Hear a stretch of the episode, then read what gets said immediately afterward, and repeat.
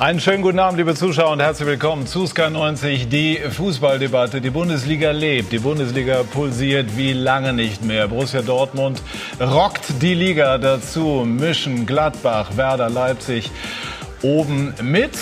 Und die Bayern, geht's noch? Es geht doch. Souveräner 3 zu 1 Erfolg in Wolfsburg gestern. Das war das sportliche Statement nach der spektakulären Pressekonferenz am Freitag. Viel Stoff für unsere Debatte und für unsere Runde, die ich Ihnen jetzt vorstellen darf. 62 Länderspiele für Deutschland, Weltmeister 1990 und 30 Mal unter anderem auch für die Bayern aufgelaufen. Herzlich willkommen. Thomas Bertholz, Ewald Lienen, unser Sky-Experte. Pressekonferenzen mit ihm waren auch oft ein Erlebnis.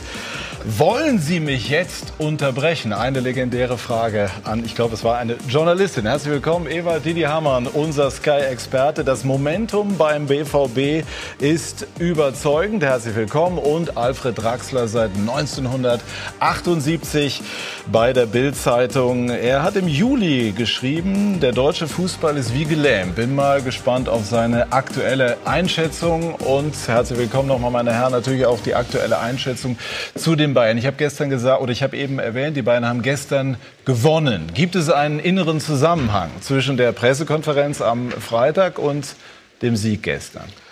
Äh, es ist ja äh, Art der Bayern, wenn sie, äh, wenn es nicht so ganz gut läuft, mit irgendeinem äh, Knall oder mit irgendeiner Attacke äh, abzulenken. Aber ich glaube nicht, dass es gestern einen Zusammenhang gegeben hat. Äh, die hätten, glaube ich, so auch gewonnen.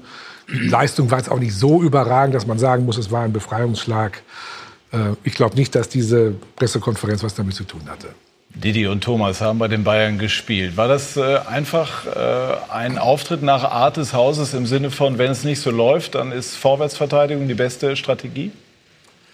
Ähm, ja, es mag so aussehen. Also ich glaube, äh, grundsätzlich wollte man erstmal eine äh, Pressekonferenz führen, um den Trainer zu stärken, weil ja äh, bis auf Uli Hoeneß kurz nach dem Gladbach-Spiel, das verloren wurde, ähm, sich keiner geäußert hat. Das war, glaube ich, der, der, Hauptgrund, das zu machen. Das ist dann irgendwo ausgeufert oder ausgeartet in eine äh, Medienschelte, wo jeder äh, seine Watschen abbekommen hat. Ob das so geplant war am Anfang der PK, lasse ich mal dahingestellt, aber mit Sicherheit die Wucht und, und äh, mit welcher Vehemenz man dort Leute angegriffen hat, ohne Grund, äh, hat mich schon sehr verwundert. Weil wenn sich jemand respektlos äh, gegenüber den Bayern oder gegenüber der Nationalmannschaft anderen verhalten hätte, dann verstehe ich das. Aber ich kann mich an keine Aussage oder keinen Bericht erinnern in den letzten Monaten, wo das der Fall gewesen wäre. Wie kommt es bei einer Mannschaft an? Kann es vielleicht sogar sein, dass Signale von der Mannschaft an die Vorstandsetage ausgesandt wurden, ihr müsst uns jetzt mal schützen nach Kritik, die die Bayern so nicht kannten? Ich was zum, äh, zum Didi sagen. Ich, das war ja auch eher so eine Generalkritik. Ich finde immer, wenn du so eine BK machst mit so einer Intention, dann musst du schon Ross und Reiter nennen, weil man kann auch nicht alle über einen Kamm scheren. Und äh, das hat mir eigentlich gefehlt da in dieser PK. Es sind ja ähm, schon diverse Adressaten gewesen, die Bildzeitung ja, unter anderem auch. Ja, aber, auch aber du musst schon dann auch dann mal sagen, welche Artikel, um was ging es eigentlich, welches Thema. Denn äh, gerade wenn man so zurückdenkt an die WM, wo ja auch einige Bayern-Spieler dabei waren, ähm, muss man ganz klar sagen, war das alles andere als äh, enttäuschend, was da zu sehen war. Und ähm, jetzt haben wir die Bundesliga. Und wenn man eben in diesem Aufwand, den, den die Bayern betreiben, nach acht Spieltagen äh, feststellen muss, äh, dass es doch hakt da und da hakt und die Ergebnisse stimmen nicht, dann muss man sich auch der Kritik stellen können. Das gehört dem Sport dazu. Und bei der Mannschaft, glaube ich, also zu unseren Zeiten, Didi, oder was da letztendlich auf einer PK erzählt worden ist, hat keinen interessiert. die Kritik noch eine andere. Weil am Samstag musstest du eh gewinnen und alles andere war, war wurscht. Ich kann mich an die äh, EM, als wir in der Vorrunde ausgeschieden sind, äh, der Rumpelfußball, ähm, äh, wo es äh, dann äh, Arbeitsalternative ähm, Arbeiten oder Möglichkeiten für die Spieler äh, thematisiert wurden. Ich kann mich nicht mehr erinnern, was ich hätte werden oder sein sollen. Didi, wir haben einen Alfred hier sitzen. Der Alfred war ja immer bei uns dabei und das gab ja so um die Ohren früher. Ich erinnere mich, da, da werden die heute mit Samthandschuhen hier angepackt. Trifft er einen das als Spieler, die Kritik? Es wird zwar immer nach außen gesagt, nein, nein, ich lese das nicht, ich bekomme das alles nicht mit. Wie ist die Wahrheit? Ja, du bekommst das natürlich schon mit. Äh, nach dem Turnier ist es vielleicht etwas anderes, weil du im Urlaub bist, aber äh, irgendwer erzählt es dir dann, oder wenn die Leute darüber sprechen, willst du natürlich schon wissen, was da drin steht, weil du hast ja mit den Leuten sechs oder acht Wochen später wieder zu tun. Also du willst schon äh, wissen, wer was wo geschrieben hat, Ähm, wie man sich da fühlt, kann man sich vorstellen. Das liest man natürlich nicht gerne. Ähm, war wahrscheinlich auch das ein oder andere Mal äh, etwas zu viel, aber wie gesagt, es, es, hilft ja nichts. Es ist dann geschrieben, es ist draußen. Äh, die Leute in der Journalie machen ihren Job und, und, und es geht weiter. Also da äh, gibt es kein groß rumjammern oder rumheulen. Da musst du dir den Mund abputzen und vier oder sechs Wochen später geht es weiter. Wir werden es nachher intensivieren, das Thema Bayern München. Aber jetzt sprechen über einen großartigen Auftritt von Borussia Mönchengladbach. Ewald Lien hat früher bei den Borussen gespielt, ist unter anderem UEFA-Cup-Sieger mit Borussia Mönchengladbach geworden. Worauf ist die äh, sehr gute Verfassung der Borussen aktuell zurückzuführen? Ja, das ist ja nichts Neues, dass sie eine, einen schönen, äh, technisch guten Fußball spielen. Und ähm, sie haben zwischenzeitlich mal darunter gelitten, dass Spieler wie Stindl, Raphael äh, ihnen abgegangen sind. Jetzt ist Stindl wieder da. Das ist für mich auch kein Zufall, dass er sofort wieder äh, so eine zentrale Rolle spielt, wie bei dem Sieg in, in München. Äh, und das ist manchmal so ein, so, ein i-Tüpfelchen, was, was, was der Mannschaft dann fehlt, um, um wirklich auch wieder diese Durchschlagskraft zu haben. Und jetzt passen diese äh, die Passspiele wieder, die Kombinationen passen und sie schießen die Tore. Und ich glaube, dass, ähm, dass sie jetzt in dieser Saison auch defensiv stabiler sind. Das ist etwas, was mir in den letzten Jahren ab und zu abgegangen ist, dass sie, dass sie defensiv nicht so wahnsinnig stabil waren. Ich glaube, dass der, dass der Ginter ihm im Zentrum richtig gut tut, dass ihn auch der Elvedi im Zentrum richtig gut tut und nicht als rechter Verteidiger, äh, weil da wird, ähm, äh, da wird letzten Endes ähm, ähm, da wird letzten Endes die, da, da fällt die Entscheidung. Mhm. So viele Tore kannst du, kannst du vorne nicht schießen, wenn du hinten nicht richtig stabil bist. Und wenn sie das beibehalten können, äh, dass sie, dass sie eben auch äh, öfters Kanone spielen, dann können sie was erreichen diese Saison. Jonas Hofmann hat heute drei Tore geschossen und äh, da wollen wir mal draufschauen. Er scheint ein Profiteur des Systems zu sein. Währenddessen, das ist Multitasking. Ewald wird noch das, das Mikro optimiert. Wir sind in einem ständigen Optimierungsprozess, in das Sie gleich vielleicht reinspielen. Also Jonas Hofmann, Didi, ist es der, der von der Systemumstellung am meisten jetzt äh, Nutzen zieht? Ja, Weil er also zentraler spielt? Ja, ich glaube, in dem System, äh, in dem sie spielen mit, äh, mit den vier hinten und mit einer, mit einer klassischen Sechs, äh, was Zakaria, Kramer, Strobel heute, ähm, ich glaube schon, dass ihm das zugutekommt, weil er auf der Acht eben immer wieder diese Läufe machen kann, hat sehr viele Freiheiten nach vorne und nach hinten hat er Leute, die ihm da den Rücken frei halten. Also er ist mit Sicherheit einer der Profiteure. Ähm, ich glaube, dass Blair einen riesen Unterschied macht für diese Mannschaft. Ich glaube, dass es ihnen eine, eine, neue Dimension gibt. Du hast da mit Raphael gespielt die letzten Jahre, ein Spieler, der immer kurz kommt, der natürlich nicht mehr das Tempo hatte äh, wie in den vergangenen Jahren. Und jetzt hast du da vorne drin einen Spieler wie auch vor dem äh, ersten Tor, der kurz kommt, der den Ball annimmt, das Spiel weiterleitet, technisch hervorragend, bulliger, bulliger Stürmer und auch unheimlich schnell vor dem Tor sehr gut. Ähm, und ich glaube, dass das Tempo hat ihnen in den letzten Jahren immer gefehlt. Und äh, heute sind sie, so wie sie heute aufgetreten sind, ich habe es ja vorhin gesagt, ähm, mit etwas Hilfe der Bayern glaube ich schon, dass sie da oben äh, längere Zeit mit reinschnuppern können. Ja, das ist mal eine schöne Vorlage für unser Schaltgespräch zu Jonas Hofmann, den ich ganz herzlich begrüße. Schönen guten Abend, herzlichen Glückwunsch zum Sieg und zu Ihren drei Toren, Herr Hofmann. Didi Hamann hat Sie mal schlank zum Meisterschaftskandidaten erklärt. Gehen Sie mit? Ja, erstmal herzlichen Dank. Ähm, ja, ich, ich, denke, das äh, es war jetzt klar, dass das wieder alles kommt. Äh, ich denke, das ist ein bisschen unrealistisch für uns. Klar, die Fans träumen davon. Äh, träumen ist auch erlaubt, aber ähm, wir sind sehr, sehr gut gefahren damit momentan äh, von Spiel zu Spiel zu denken. Genau darum sind wir gerade so aktuell äh, so erfolgreich und genau den Weg wollen wir weitergehen. Und äh, wenn es natürlich für uns so erfolgreich weiterläuft, dann sind wir natürlich glücklich darüber. Was macht denn die Borussia im Moment so stark? Ja, ich denke, das hat man heute wieder gesehen. Wir sind defensiv sehr, sehr, sehr gut gestanden. 1A, ich glaube, wir haben so gut wie nichts zugelassen. Keine hundertprozentige Chance von Mainz. Ähm, von der Defensive weg äh, einen super Spielaufbau gehabt und ein super Positionsspiel gehabt. Äh, übers Mittelfeld nach vorne kombiniert. Das ist das, was äh, uns auszeichnet, das, was wir auch spielen wollen. Wir wollen Fußball spielen von hinten raus. Und äh, ich glaube, durch die Tore, ich glaube, gerade das Einzel hat man gesehen, äh, dass wir das sehr, sehr gut kombinieren können. Und äh, das macht uns einfach stark, äh, dass wir ja in den letzten ein, zwei Spielen, aber auch davor schon, wie gesagt, defensiv sehr, sehr gut stehen und darüber hinaus äh, eiskalt vorm Tor sind. Und das ist momentan unser großer Gewinner. Sie haben äh, heute drei Tore erzielt. Seit wann entwickeln Sie denn diese Torgefahr? Man hat Ihnen ja lange Zeit nachgesagt, dass genau das Ihr Problem sei. Ja, ich ähm, glaube, das kommt einfach so ein bisschen mit der Zeit. Äh, man, man, arbeitet sich Selbstvertrauen Woche für Woche. Natürlich darf man auch immer spielen, ähm, aber nichtsdestotrotz, das muss man sich erarbeiten. Äh, da gehört natürlich auch Glück dazu und eine Mannschaft, äh, zehn andere Spieler, die dich auch in die Möglichkeit bringen und die Situation. Und äh, ja, dreimal wurde das Tor heute super rausgespielt. Ähm, Kompliment an die Mannschaft, äh, großes Lob dafür. Ähm, das bin, ich, ich, das bin nicht ich nur alleine, äh, der diese drei Tore erzielt hat. Ich äh, nehme einmal ganz kurz Jonas die Runde mit rein. Er ist nicht nur allein, das ist jetzt nicht wirklich überraschend, aber natürlich zutreffend. Ist Player tatsächlich ein Schlüssel? Definitiv. Ich meine, die Gladbacher sind ja seit Jahren auf einer Suche gewesen. Zentrale Spitze, die diese Fähigkeiten mitbringt. Wucht, Schnelligkeit, Technik ist nicht so einfach. Und jetzt haben sie diesen, wie gesagt, dieses letzte Puzzleteil gefunden. Und die Mannschaft spielt homogen, harmonisch, sind kompakt. Also wenn sie auch auswärts so auftreten, muss ich sagen, dann äh, erleben wir dieses Jahr vielleicht mal eine spannende Bundesliga. Ja. Ich versuche das nochmal sozusagen auf einem anderen Weg. Träumen Sie auch davon, die Bundesliga zumindest lange Zeit spannend halten zu können oben? Ja, ich denke, da träumen viele von. Äh, es wünschen sich viele eine andere Saison als in den letzten Jahren. Ähm, ich glaube, momentan äh, deutet so ein bisschen äh, der Weg darauf auch hin. Aber wie wir wissen, im Fußball kann es so schnell gehen. Das kann in sechs, sieben Spielen schon wieder ganz anders aussehen. Deshalb ähm, ja, genauso weitermachen und dann drücke ich allen die Daumen, dass die Liga dieses Jahr spannend bleibt. Träumen Sie von der Nationalmannschaft? Beziehungsweise halten Sie das vielleicht sogar für eine realistische Option mittlerweile?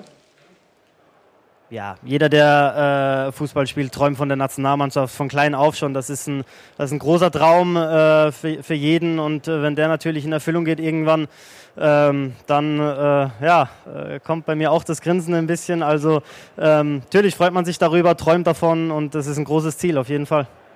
Dankeschön, Jonas Hofmann. Grüße in den Borussia Park. Danke. Danke, zurück, Grüße, ciao. Genau, also jetzt sagt man ja uns Journalisten dann immer nach, dass wir dann sofort die Superlative zur Hand haben. Auf der anderen Seite spielt Borussia Mönchengladbach im Moment wirklich auch so beeindruckenden Fußball. Wir alle wissen jetzt nicht, ob sie das durchhalten können. Dennoch, was spricht dafür, dass Borussia da eine gewisse Konstanz reinbekommt, Borussia Mönchengladbach? Naja, vielleicht gerade die Situation, dass sie nicht ganz oben auf der Liste stehen bei den meisten und von Anfang an auch nicht gestanden haben. Sie kommen ja doch so ein bisschen aus der zweiten Reihe. Und gerade wurde gesagt, wenn die Bayern mitspielen, ich glaube, fast noch wichtiger ist, dass die Dortmunder auch mitspielen. Also die Gladbacher sind nicht alleine auf der Welt, und, aber sie sind von den dreien eben doch diejenigen, die eher Außenseiter sind. Und vielleicht ist das ja das, was letztlich den Ausschlag gibt. Positiv.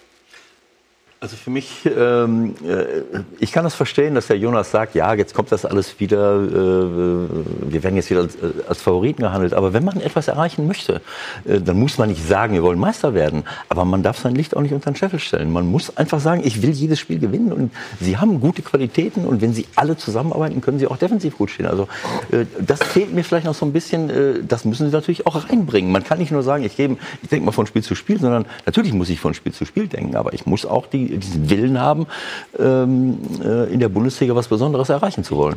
Ich glaube, ich glaub, der große Unterschied zu den letzten Jahren, wie gesagt, ich glaube, mit Raphael, da waren sie etwas eindimensional. Du hast jetzt was anderes, du hast die Möglichkeit, anders zu spielen mit Player. Mhm. Und dann, was, was mich glauben lässt, dass sie länger da oben mitspielen werden, ist die Bank. Genau. Du hast heute keinen Kramer, keinen Zakaria, kein Hermann, Traoré kam rein. Ähm, und da waren auf der Bank waren da sechs, sieben Hochkaräter gesessen. Das heißt, selbst wenn du mal einen Verletzten hast oder zwei Verletzte, wenn du einen Gesperrten hast, dann kannst du die mehr oder weniger gleichwertig ersetzen. Und wenn ich mir anschaue, wir sprechen hier von der Defensive. Ich glaube, ein Kramer, der äh, vor zwei Wochen in München sensationell gespielt hat, spielt heute nicht, kommt ein Strobel rein, der letztes Jahr die meiste Zeit verletzt war. Dann hast du noch einen Zakaria. Das heißt, in der Zentrale sind sie, glaube ich, so gut besetzt wie keine andere Mannschaft. Äh, möglicherweise die Dortmunder, ich würde mal sagen, nicht mal die Bayern sind so gut besetzt auf der, auf der sechsten Position. Ähm, und das ist ein ganz, ganz wichtiger äh, Teil einer Mannschaft. Also diese Position ist nicht zu unterschätzen. Deswegen verteidigen sie gut, weil sie gute Absicherung bekommen von Schrobel oder äh, Kramer, wer auch immer spielt. Äh, und deswegen haben sie die Freiheit nach vorne, dass sie Tore schießen können. Das haben sie die letzten Jahre immer wieder bewiesen. Welche Rolle spielt er? Die große Frage wird aber immer sein, das wissen wir auch alle, die in der Runde sitzen. Was ist in der Rückrunde, wenn der Kopf auf einmal mit, mit anfängt, darüber nachzudenken, was könnte sein, wenn? Denn ähm, dahin kommt, das ist ein Thema, aber in der Rückrunde das bestätigen, und vor allem wenn es dann in die, in die Phase März, April, Mai kommt, wo dann auch die Plätze vergeben werden, dann wird sich zeigen, ob diese Mannschaft auch psychologisch gefestigt ist äh, um wirklich dann auch ganz, ganz oben angreifen zu können. Und wir haben ja auch noch Werder Bremen im, im Boot, muss man auch sagen. Also Werder Bremen spielt für mich auch sehr homogen haben mit einer Selbstverständlichkeit auf Schalke gewonnen. Also die darf man auch nicht ganz vergessen. Nur, nur das haben ja die wenigsten Mannschaften geschafft, dass sie im März oder im April noch äh, bei der Preisverteilung dabei sind. Und äh, dadurch, dass sie nicht europäisch spielen, dieses Jahr die Gladbacher, äh, glaube ich schon, dass sie, dass sie das packen können. Und Player darf nicht ausfallen, das muss auch klar sein. Weil wenn Sie der ausfällt, dann wird es schon eng. Sie profitieren im Moment auch davon, dass alle wieder da sind. Das sagt der Dieter ja auch. Das heißt, dass du hast im Training ein gutes äh, Niveau und du hast viele gute Alternativen. Und das wäre natürlich zu wünschen, äh, Ihnen zu wünschen, dass Sie ähm, von Verletzungen verschont bleiben. Das war in den letzten Jahren oft äh, dramatisch der Fall und dann wird es schwieriger. Welche Rolle spielt Hazard? Ja, überragender Spieler. Das ist einfach, da geht mein Herz auf, wenn ich so, so einen äh, Spieler Fußball spielen sehe. Und das passt einfach alles gut zusammen. Sie haben Schnelligkeit, sie haben äh, Kreativität, sie haben Robustheit mit Player.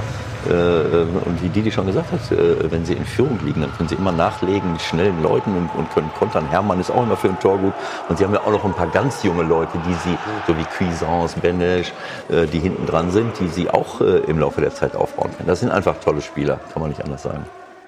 Wenn Sie jetzt Trainer von Gladbach wären und ich würde Sie fragen, ob Gladbach Meister werden kann, wie würde denn dann die Antwort lauten?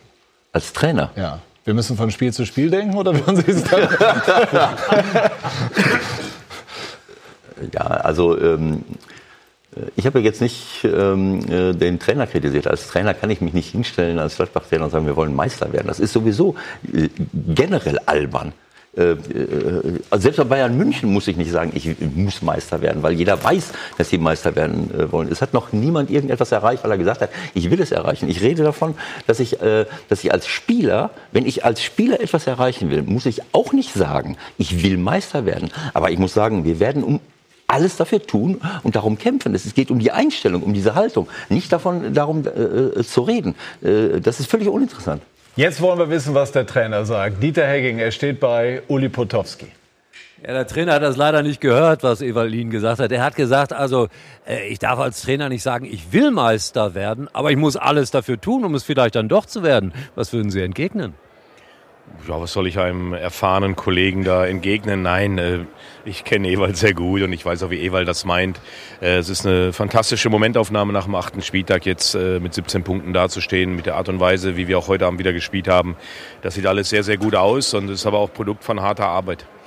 Jonas Hofmann macht auf einmal drei Tore. Wie haben Sie einen Torjäger aus dem gemacht?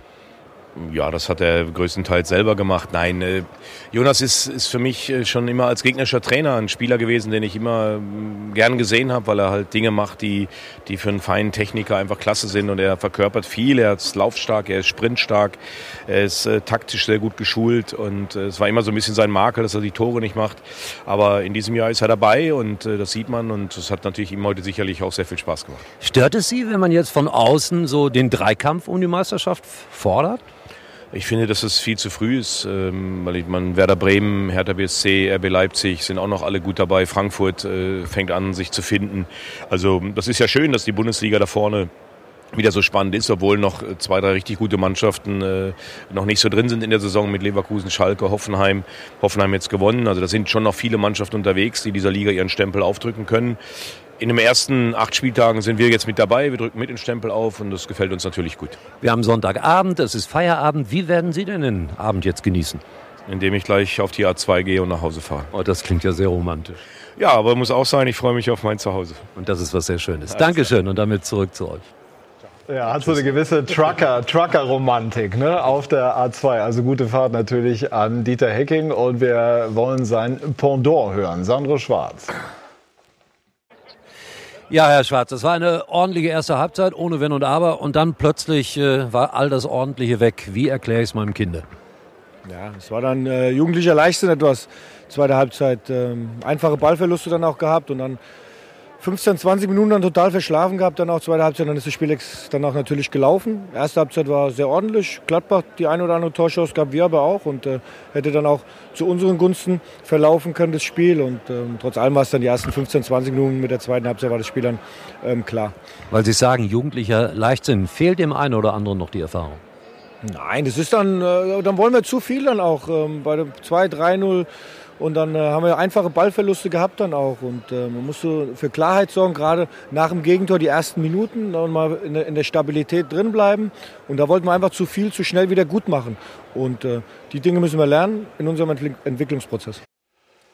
Borussia Mönchengladbach ist oben mit dabei und wir sprechen jetzt über die Bayern und über ihre turbulente Woche. Jürgen Müller über spannende Stunden bei den Bayern. Nun haben sie wieder gewonnen, nach zuvor vier sieglosen Spielen.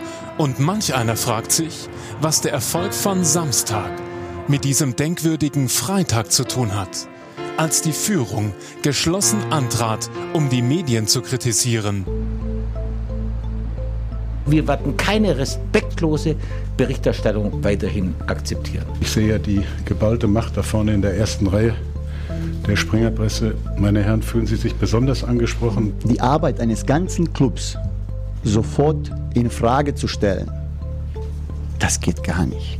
Ich möchte vielleicht in diesem Zusammenhang mal daran erinnern an Artikel 1 des Grundgesetzes.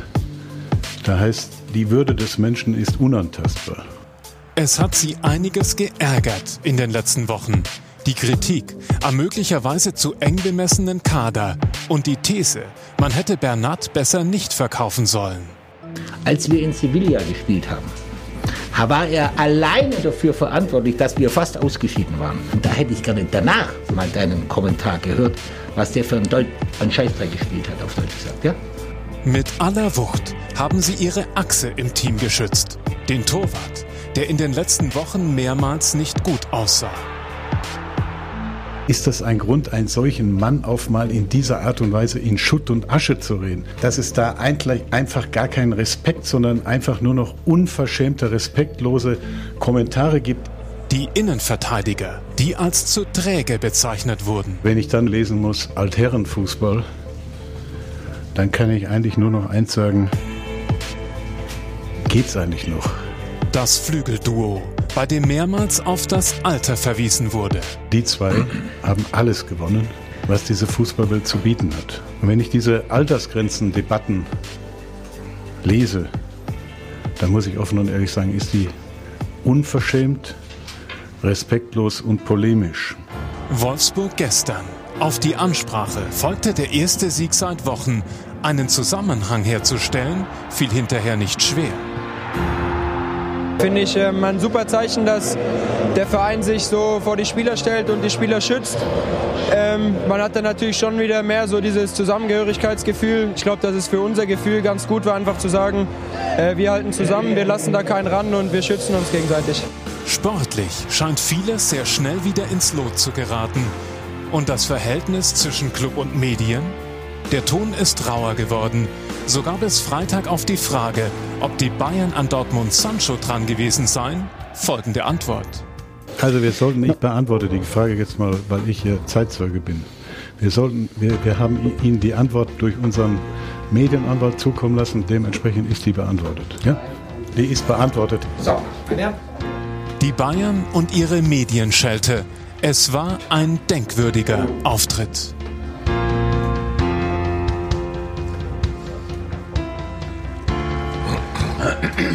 Alfred, die Bildzeitung ist konkret angesprochen worden. Ich frage jetzt mal so rum. Gibt es etwas, was Sie sich äh, vorwerfen müssen in dem Kontext, den auch die Bayern erwähnt haben? Wir haben uns natürlich auch überprüft und wir sind äh, ähm, nicht äh, zu keinem Punkt gekommen, an dem wir sagen können, wir sind da irgendwie respektlos oder äh, äh unverfrorener. Ich weiß nicht, welche, welche Adjektive da noch äh, gefallen sind. Ähm, nein, wir, äh, uns, wir sind da äh, wirklich äh, in uns gegangen und wir haben nichts gefunden. Ich glaube übrigens, dass das. Es gab dieses Bild von Uli Hoeneß, der das, das Training anschaut und, und es wurde formuliert, glaube ich, er überwache das Training. Daran haben sich die Bayern ja. unter anderem gestört, so wie ich das, ja, verstanden habe. Ja, das mag vielleicht eine etwas unglückliche äh, äh, Formulierung gewesen sein, deswegen macht man ja keine Pressekonferenz. Und äh, es gab ja auch dieses Beispiel, dass Kovac beim Basketballspiel ausgepfiffen worden sein, sein, soll. Worden sein soll. So. Genau. Und äh, da hat halt ein Kollege nachgefragt bei der Telekom, die die Bewegtbildrechte haben, ob man da irgendwie ein Bild haben kann. Ich meine, das ist der Job eines Journalisten. Und ich weiß nicht, warum das dann dermaßen dargestellt wird. Ich glaube übrigens, dass das nicht unbedingt alles jetzt Taktik ist, weil es jetzt nicht ganz so gut läuft. Ich glaube, und aus Bayern Sicht ist das äh, sogar zu befürchten, sie meinen das wirklich so. Also ich glaube, Sie meinen das so. Das ist jetzt nicht eine Taktik, Sie meinen das so. Was meinen Sie genau so? Ja, diese Medienschelte. Sie sind, glaube ich, überzeugt. Sie sind Überzeugungstäter in dem Fall. Äh, weil ich denke, dass Sie nach sechs Jahren deutscher Meisterschaft, immer wieder deutscher Meister, möglicherweise doch vielleicht nicht mehr ganz oder ein bisschen äh, die, die, die Bodenhaftung verloren haben. Und zum anderen, was ich dann äh, eben auch äh, für äh, wichtig halte, die Diskussion, gegen die sie sich ja immer wehren. Ich meine, das Wort Altherrenfußball oder Karle Rummeninger gerade noch mal gesagt, die Altersdiskussion lassen wir uns nicht mehr gefallen. Ich glaube, dass die Bayern jetzt selbst spüren, dass sie Gefahr laufen, dass sie Anfang der Saison nicht an den entscheidenden Stellen nachgebessert haben. Also die beiden Robben und Ribéry zeigen nun mal ihre Schwächen. Sie haben auf der linken Verteidigerposition, wir haben gerade darüber gesprochen, haben sie kein Backup ge äh, geschaffen.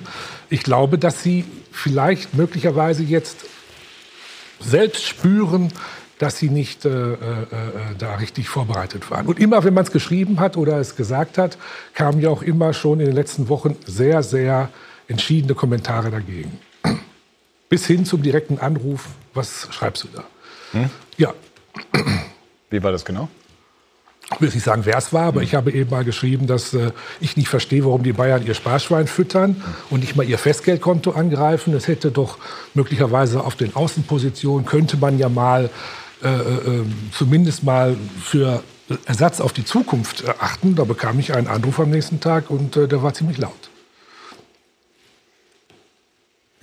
Was sagt uns das über, sagen wir mal, über den, über den momentanen Zustand der Bayern? Dass sie ähm, auf dieser Pressekonferenz so nach außen gehen. Man kann ja auch sagen, also wenn man jetzt Angriffe von außen ertragen muss, egal wie man die jetzt inhaltlich bewertet, dann äh, schließt man sozusagen die Reihen und versucht sich zu wehren. Das, das könnte ja zunächst mal ein nachvollziehbarer Impuls sein. Die Art und Weise wäre dann eine andere Frage.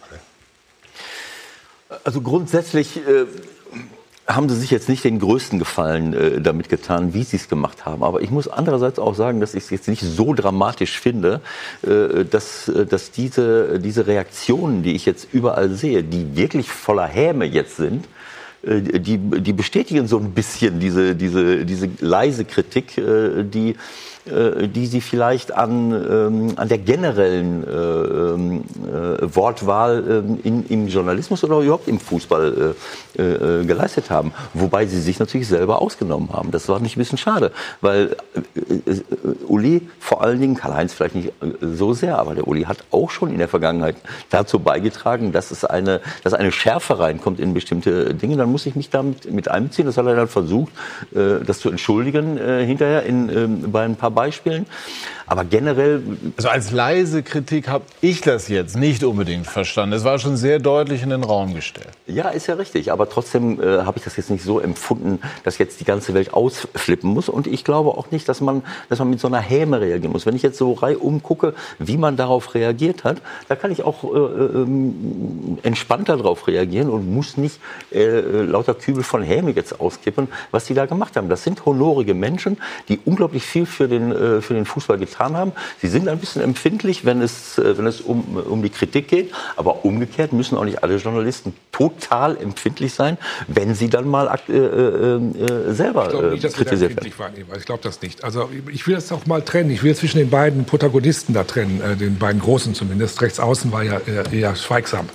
Ähm, ich glaube, dass der Kalle ja äh, das relativ sachlich auch genau vorgetragen so. hat. Der, genau der, der so Knackpunkt der ganzen Veranstaltung war ja, dass Paragraph 1 des äh, Grundgesetzes äh, zitiert wurde, die Würde des Menschen ist unantastbar.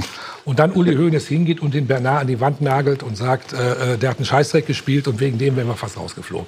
Das hat die Veranstaltung ad absurdum geführt und hat auch die, die ja, ja also die Intention, die sie hatten, ad absurdum geführt, weil es war dann nicht mehr sachlich.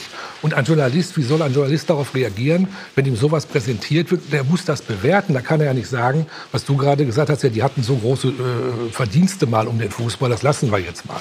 Das war schon eine denkwürdige Pressekonferenz, die auch in zehn Jahren noch laufen wird. Ja, und ich halte das Zeichen, äh, dass es nach außen gibt. Also erstmal ein, ein globales Unternehmen, das, glaube ich, jetzt 600 oder 700 Millionen Euro umsetzt. Da erwarte ich mehr Stil und mehr Klasse auch mal über den Dingen zu stehen. Wenn, wenn es einen Angriff unter der Gürtellinie gibt, dann verstehe ich, wenn man das anspricht und wenn man da die Leute maßregelt. Das hat nicht stattgefunden, wie es der Herr Draxler gesagt hat.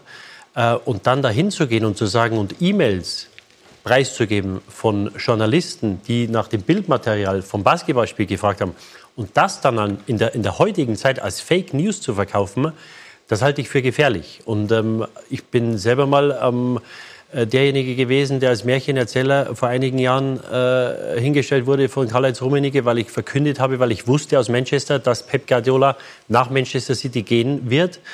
Vor wenigen Wochen hat ein Uli Hoeneß Paris Saint-Germain nahegelegt, einen neuen Sportdirektor zu suchen.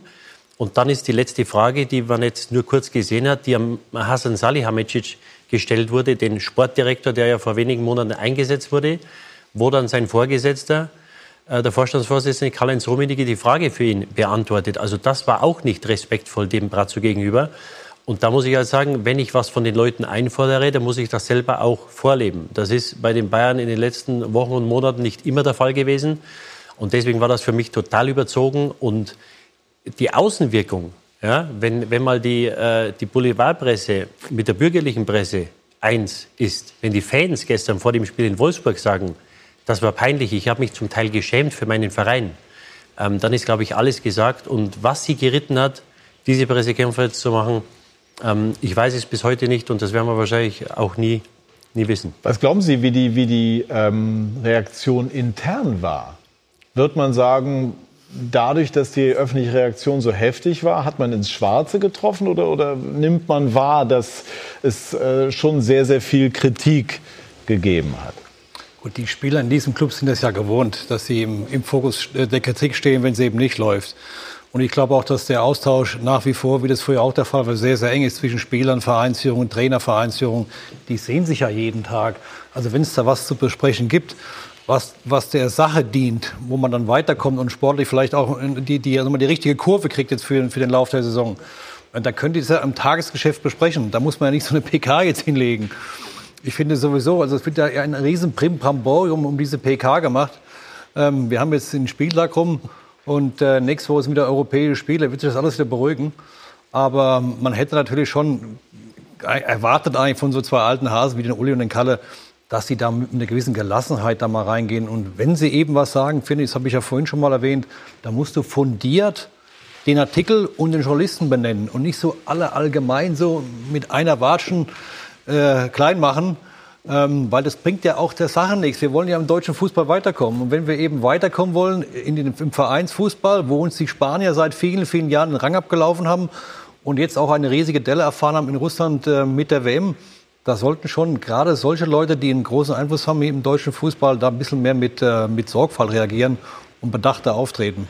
Sie haben schon Ross und Reiter genannt. Wenn du dir die gesamte Pressekonferenz anguckst, dann wurden schon bestimmte Leute genannt und auf bestimmte Artikel hingewiesen. Es war nur nicht so viel Fleisch dran. Es war unglücklich. Aber trotzdem möchte ich darauf bestehen. Wir haben es ja in der großen Politik im Moment auch. Wir diskutieren in, äh, in, in Berlin seit Monaten über die Art und Weise, äh, auch die Politiker, über Dinge, die völlig uninteressant sind. Deswegen äh, kann ich das jetzt mal hinnehmen, kann sagen, okay, das war unglücklich, das war nicht souverän, es war auch nicht genug Fleisch dran, alles gut. Aber da, das ist mir ein bisschen too much, weil für, für mich geht es gerade jetzt bei uns im Fußball um Inhalte. Es geht darum, etwas zu verändern und zu verbessern.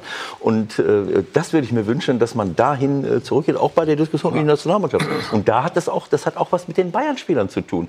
Ähm, nämlich damit, äh, dass, dass ein Großteil der Kritik auch damit zusammenhängt, dass bestimmte Spieler einfach äh, irgendwann mental in ein Loch fallen. Ob ich einen Thomas Müller nehme oder ob ich andere Leute nehme, das sind ja keine, die sind ja nicht schlechter geworden äh, äh als Spieler, aber sie sind überfordert äh, durch diese jahrelange äh, ohne Pause im Sommer weiterspielen und immer und immer und immer und dann auch äh, viele Titel gewinnen. Das sind Themen und auch äh, unsere Ausbildung, damit müssen wir uns beschäftigen. Nicht mit der PK von, äh, von, von Uli und, äh, nee, und Karl-Heinz. Das ist ein vielschichtiges ja. Thema, auf jeden Fall. Da kann man ja wahrscheinlich Sendungen mitfüllen. Ähm, weil wenn wir weiterkommen wollen, also das fängt ja mit der Jugendausbildung an, Trainerausbildung, Nachwuchsleistungszentrum so. etc. etc. Das sind so die, die, die relevanten Themen, die den deutschen Fußball bewegen sollten. Und, genau nicht, so. und, und, nicht diesen kleinen Nebenkriegsschauplätzchen, das meine ich. die wir uns dann selbst schaffen. Aber die PK groß gemacht haben ja die Bayern selbst. Sie haben ja nicht Ja. nebenbei mal nach dem Spiel irgendwas fallen lassen, sondern sie haben es groß angekündigt. Einige Kollegen haben geglaubt, der Trainer fliegt. Andere haben geglaubt, da wird ein neuer Werbevertrag mit BMW verkündet. Es war also eine riesen Erwartungshaltung. Und dann äh, ist das natürlich dann auch die, die, die Reaktion auch entsprechend groß.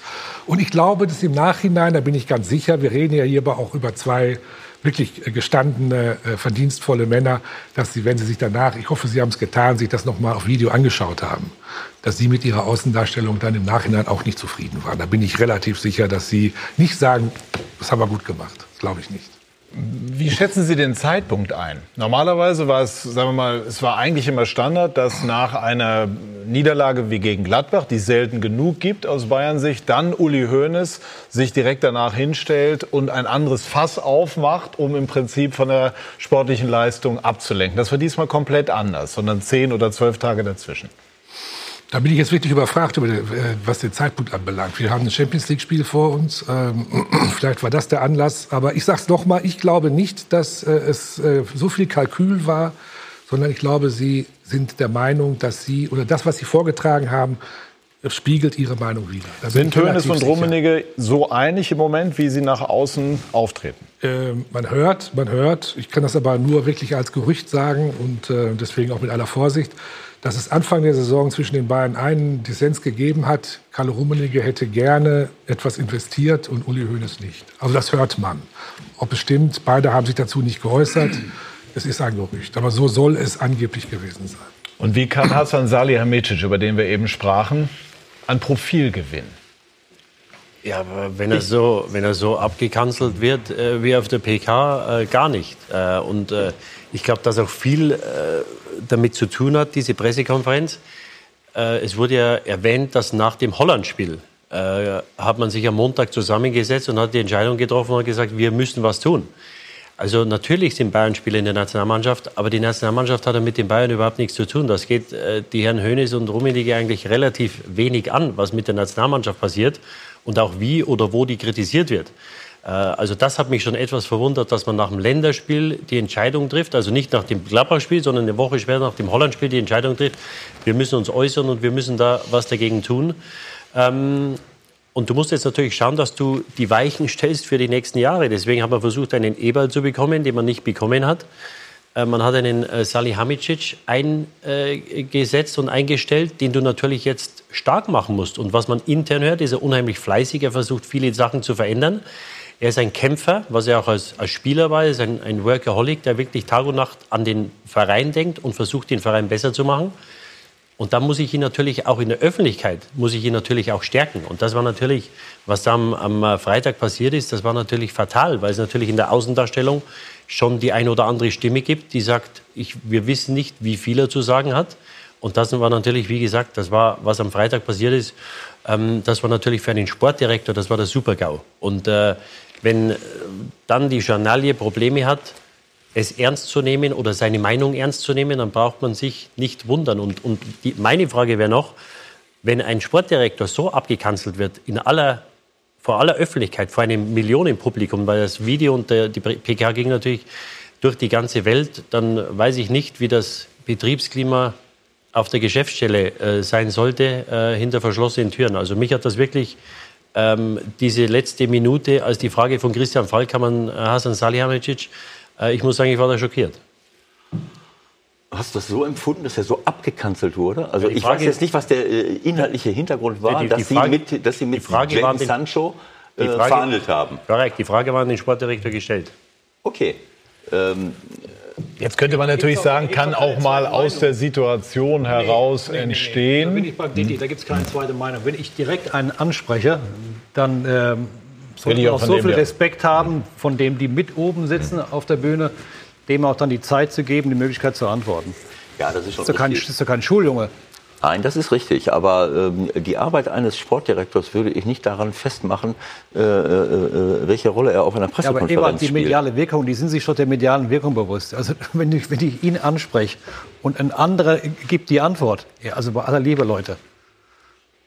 Ja, das ist der tro- Super-GAU. Ja, trotz alledem. Der, äh, der Hassan, ich glaube, als Trainer, äh, äh, wenn ich zurückdenke, wie er gespielt hat, jeder Trainer würde sich äh, äh, die Hände reiben, wenn er so einen Spieler hat. Ja, aber er ist kein der- Spieler mehr, er ist der Nein, er ist kein. Spieler mehr. Aber, äh, aber ich glaube auch, dass trotzdem die, die Arbeit, die tägliche Arbeit, die Gespräche, die er führt, die, die, die Gedanken, die er sich macht, das, hat, das hat jetzt nicht glücklich ausgesehen, gebe ich dir absolut recht. Aber ähm, daran, daran würde ich jetzt nicht seine, seine Bedeutung oder seine, die, die Wirkung seiner Arbeit festmachen. Frage ist ja auch, die Frage ist ja auch, warum sich die äh, Rechtsabteilung, äh, die Rechtsabteilung aktiv wird, wenn es eine Frage gibt, ob Bayern München an Sancho dran war. Warum es dann eine, eine, eine, eine Reaktion der, der Rechtsabteilung kommt. Also das verstehe ich nicht. ja, ich, denke, ich denke, es ist ein bisschen, sie sind halt ein bisschen empfindlich, weil sie, du hast es eben oder irgendwer hat es eben schon gesagt, weil sie, weil sie auch spüren, dass sie äh, nicht alles richtig gemacht haben äh, im Sommer. Wenn, wenn ich überall schaue, welche Spieler verpflichtet worden sind äh, bei anderen Vereinen, äh, wie Dortmund, wie, wie Mönchengladbach, äh, wie Frankfurt, die alle auf einem ordentlichen Weg sind. Das ist natürlich toll für unseren Fußball, wenn wir das hinkriegen. Und sie haben natürlich äh, jetzt nicht äh, investiert und nicht äh, große Leute dazugeholt und haben natürlich noch das Pech, dass mit Tolisso und Coman äh, zwei top junge Talente, die sie noch in der Hinterhand haben, die auch Weltmeister geworden sind, jetzt auch noch weg sind. Also sie haben nichts geholt, also jedenfalls nicht in der Form ähm, für diese Position. Und zwei wichtige Spieler im Mittelfeld und vorne fallen noch weg. Und Ewald, dazu kommt noch eins. Wenn ich Champions Klar. League spiele, habe diesen Anspruch, mindestens Halbfinale zu kommen, dann brauche ich links ein Backup. Ja, das, das sind, das sind. Handwerksfehler. Das ist Nein. nicht irgendwie nichts gemacht, das ist ein Handwerkfehler. Deswegen sage ich das ja. Und ich glaube, dass Sie da jetzt ein bisschen empfindlich reagieren und ähm, gemerkt haben, das ist wahrscheinlich nicht ganz so glücklich Kann gewesen. es trotzdem emotional betrachtet so sein, dass man dann sich intern zusammenrauft, wenn man sagt, die ganze Welt ist jetzt irgendwie sozusagen gegen uns und wir jetzt erst recht. Das, was Otto Rehagel früher bei den Bayern, äh, bei, bei Werder auch immer propagiert Eine hat. typische Bayern-Reaktion. Immer, wenn Druck von außen kam, hat man die Wagenburg aufgebaut. Und das war immer so. Das scheint jetzt wieder, wieder der Fall zu sein. Wo, wo, wobei ich glaube, dass wenn du die Spieler stärken willst, für die Spieler sind nicht die Verantwortlichen verantwortlich, für die Spieler ist der Trainer verantwortlich. Und da wurde mit einem Satz wurde abgetan, als äh, Hasan Salihamidzic gesagt hat, ich muss den Trainer nicht stärken, er weiß, was ich von ihm denke. Nur wenn du natürlich vier oder fünfmal nicht gewinnst, dann ist es natürlich bei Bayern schon an der Zeit, mal zu sagen, nee, nee, lass den Trainer in Ruhe, das ist unser Mann. Die Spieler müssen besser spielen. Und wenn ich die Spieler stärken will, dann muss ich den Trainer stärken. Ja? Und deswegen hat mich das auch etwas gestört, dass man sich da vor die Spieler gestellt hat und gesagt hat, das war respektlos, wie die kritisiert wurden. Und der Trainer wurde da mehr oder weniger äh, nicht im Regen stehen gelassen, aber nicht erwähnt. Weil, wie gesagt, für die sportliche Leitung, für die Spieler ist der Trainer zuständig und nicht die Verantwortlichen. Hat der Trainer gestern in gewisser Form durch seine Aufstellung Stärke bewiesen, indem er auf Müller, auf Ribéry, auch auf Boateng äh, verzichtet hat? Ich glaube, dass der Trainer von, äh, vom 1. Juli an, seit er durch die, so, durch die Tür an der Säbener Straße äh, gegangen ist, Stärke bewiesen hat. Also alles, was man ihn gefragt hat, wie er sich verhalten hat, in den guten Zeiten, wie auch in den drei, vier Wochen, wo es nicht so gelaufen ist, ähm, muss ich sagen, was der Nico Kovac, äh, wie er sich verkauft hat, was er gemacht hat bisher, war sensationell. Verletzungen, da steckt man nicht drin. Was er mit der Kaderzusammenstellung, inwieweit er da involviert war, das weiß ich nicht oder das wissen wir nicht. Ich bin mir sicher, Boateng wollte er halten. Ich bin mir auch sicher, dass er den einen oder anderen Spieler möglicherweise noch gerne gehabt hätte oder behalten hätte.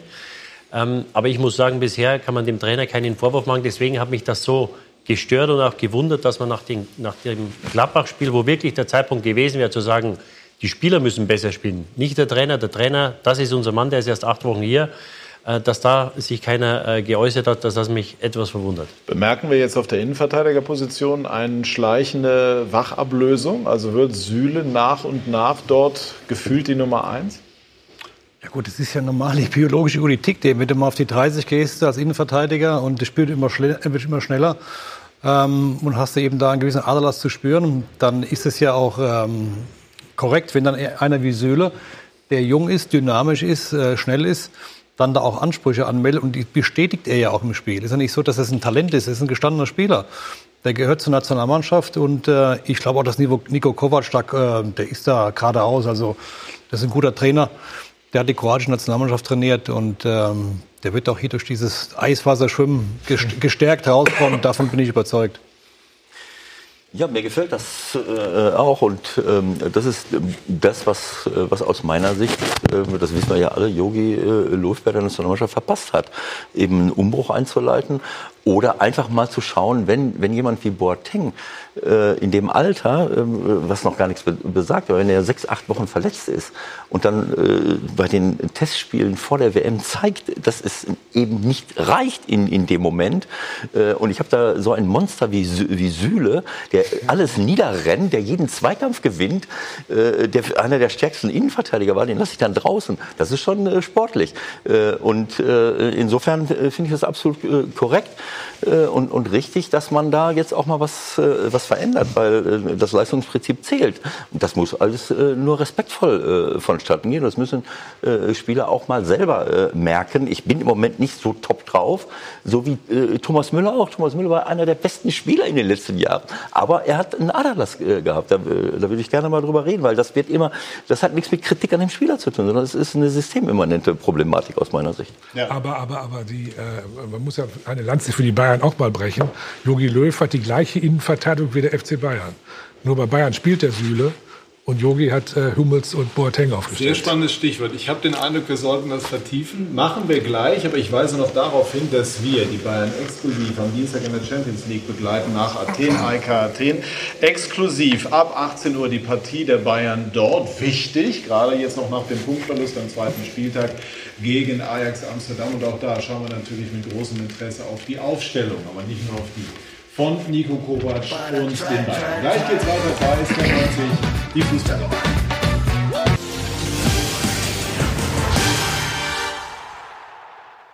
Wir sind zurück bei SK90, die Fußballdebatte. Werden nachher noch sprechen über Dortmund, über Schalke. Aber weil sich das thematisch anbietet, bleiben wir jetzt bei der deutschen Fußballnationalmannschaft, die auch spannende Tage erlebt hat. Ewald Lien hat eben gesagt, äh, Wandel verpasst.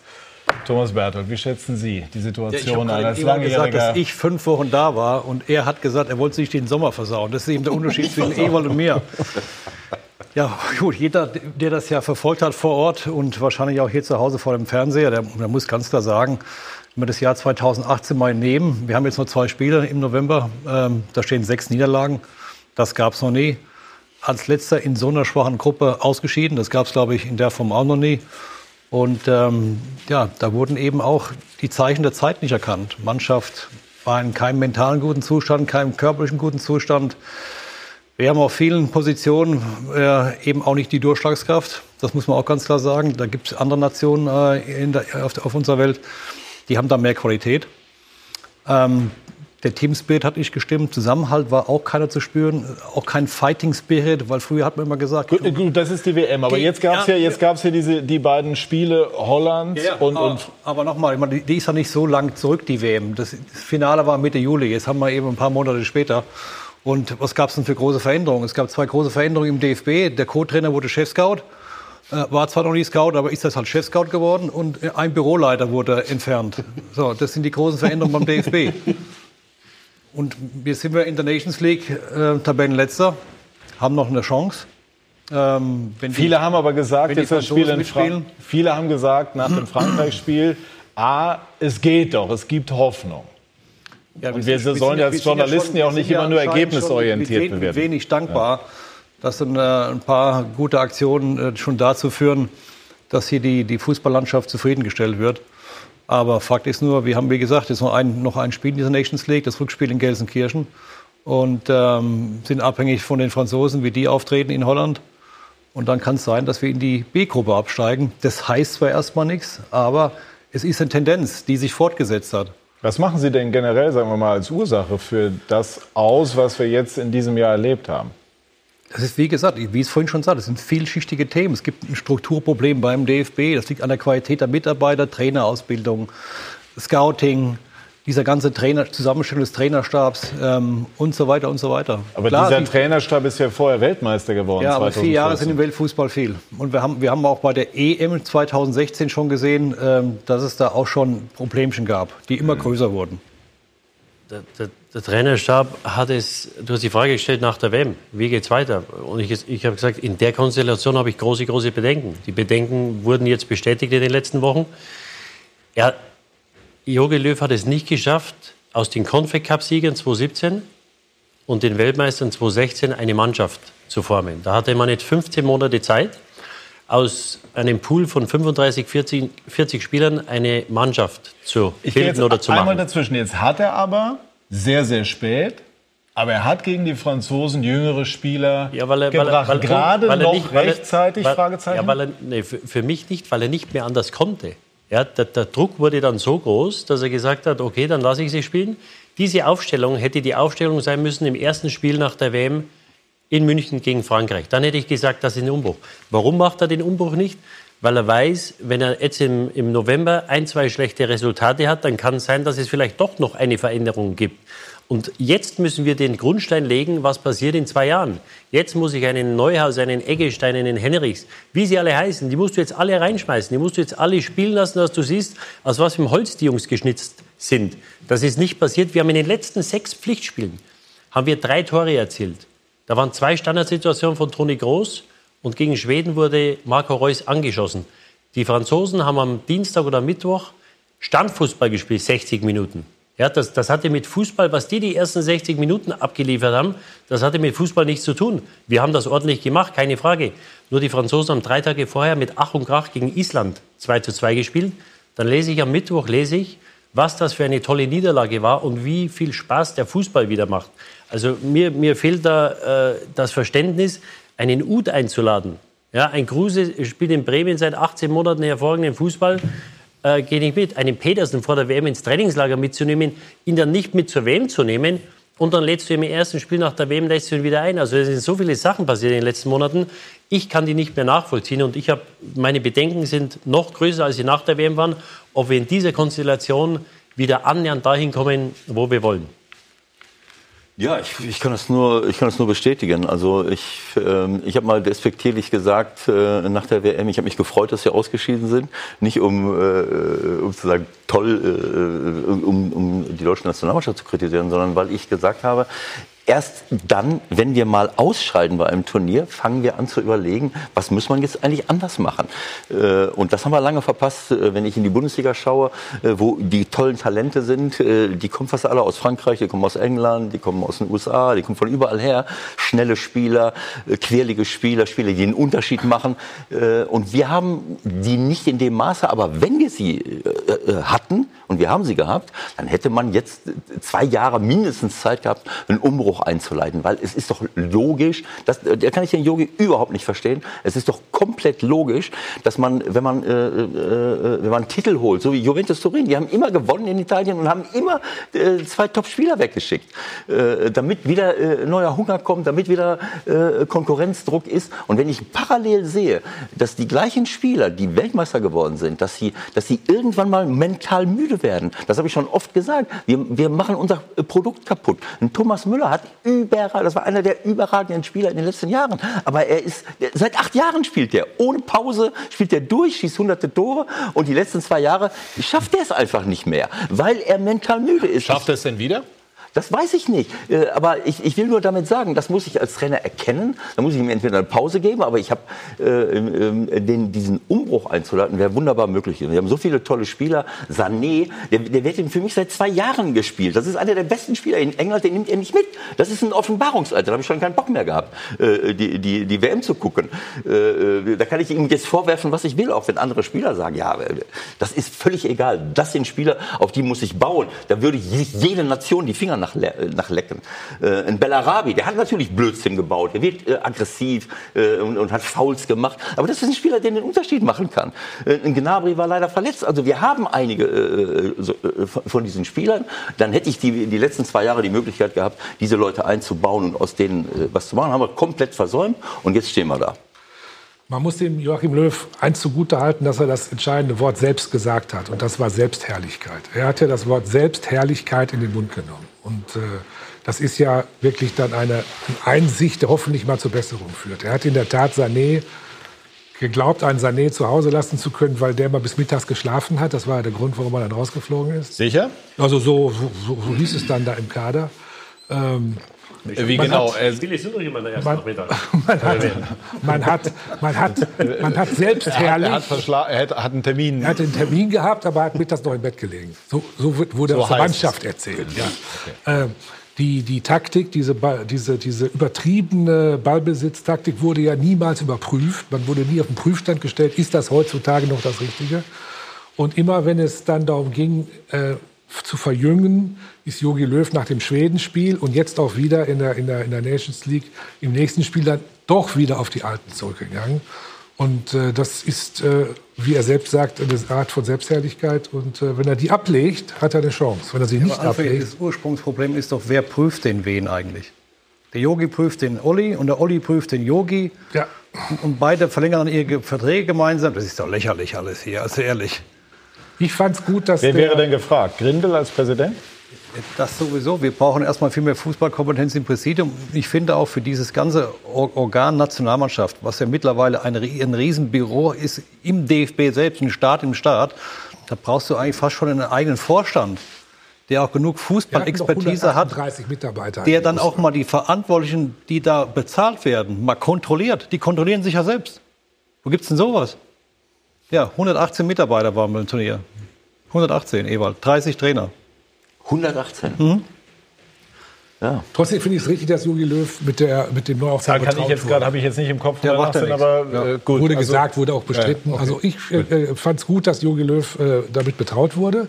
Zum einen wegen seiner Verdienste, zum zweiten, weil er gezeigt hat, dass er eine Mannschaft aufbauen kann. Und zum dritten muss man auch sagen, weil es keine Alternative gibt im Moment. Aber er müsste jetzt natürlich langsam mal äh, dann, wenn es jetzt gegen Holland mit einer jungen Mannschaft wirklich noch mal gut geht, glaube ich, kann man sogar hinter dem Neuaufbau sogar einen ganz kleinen Haken machen. Es hängt von dem Spiel ganz viel ab. Alternative, also wir wollen jetzt keine, ich weiß jetzt nicht, ob man jetzt eine Personaldiskussion führt, wenn Arsene Wenger, der bei Arsenal 20 Jahre junge Leute hochgebracht hat, auf den Markt ist, würde ich das zumindest mal als Alternative bezeichnen, ohne jetzt diese Diskussion konkret ich äh, nicht verstehen kann, bei dir bist du ein alter Hase. Ja. Warum hängt von einem Spiel ab, Genau so. ob wir jetzt den Jogi Löw als das Gesicht für die Veränderung äh, Also das- annehmen? Also das, das, kann ich auch nicht nachvollziehen. das kann ich Also, nachvollziehen, Alfred. Wenn, selbst wenn sagen. das Spiel jetzt gut gehen würde, dann können Ja. wir doch nicht von einem gelungenen Umbruch sprechen. Ja, das ist mit- lange, lange, gesagt, lange mit jungen verpasst. Spielern, mit jungen Ja, aber Spielern. das ist lange verpasst ja, worden. genau. Also ich, ich formuliere es einmal als Frage. Er hat, große Verga er hat eine große Vergangenheit, das ist unbestritten, Ja, er ist Weltmeister. Frage. Hat er die Kraft für die Zukunft über das nächste Spiel hinaus, also die Ziele, die dann vor der Tür stehen, auf Strecke, Europameisterschaft und dann irgendwann Weltmeisterschaft? Das ist doch die Kernfrage. Ewald. Warum soll er die Kraft nicht haben? Aber ähm, für mich, äh, ähm, wenn ich das, wenn, äh, wenn ich als Trainer das abgeliefert hätte, was Yogi jetzt in den letzten zwei Jahren abgeliefert hat, ja, dann würde ich an die Wand genagelt äh, äh, äh, worden sein. Jeder Trainer in der Bundesliga. Und ähm, äh, das, ähm, dann muss ich, wenn, wenn diese Kontrolle nicht da ist, die ja medial nicht da war und auch intern nicht, dann muss ich sie selber äh, äh, bringen. Dann muss ich mich selber überprüfen. Das habe ich auch vermisst. Heißt, Sie Äh, wären zurückgetreten an seiner Stelle. Das weiß ich nicht. Also ich sag mal, äh, das ist wieder eine, äh, ein, ein, ein Traumbeispiel von misslungener, äh, von misslungenem Management, dass ich einem Trainer zweimal vor einer, vor einem Turnier den Vertrag völlig unnötig verlängere. Warum soll der Yogi sagen, ich verzichte jetzt auf vier Jahre Vertrag? Das ist ja Wahnsinn, so etwas. Ne? Also so viel, so, so, so äh, Aber die, selbstkritisch die Grundsatzfrage ist so, ob er überhaupt überzeugt ist von diesem Verjüngungsprozess. Inhaltlich. Das ist die Frage. Glauben Sie Und das? nicht, weil die Medien oder die Öffentlichkeit schreit, er muss jetzt... Hat er die innere Überzeugung, Ja, ne? die, hätte, die, hätte ich, die hätte ich gerne gesehen nach der WM, wie das der Didi gesagt hat. Ja, wenn genau wenn so. da einer sagt, nach acht Wochen, ich habe das Turnier Revue passieren lassen, habe jetzt die Zeit in die Ruhe gehabt, über alle Themen nachzudenken.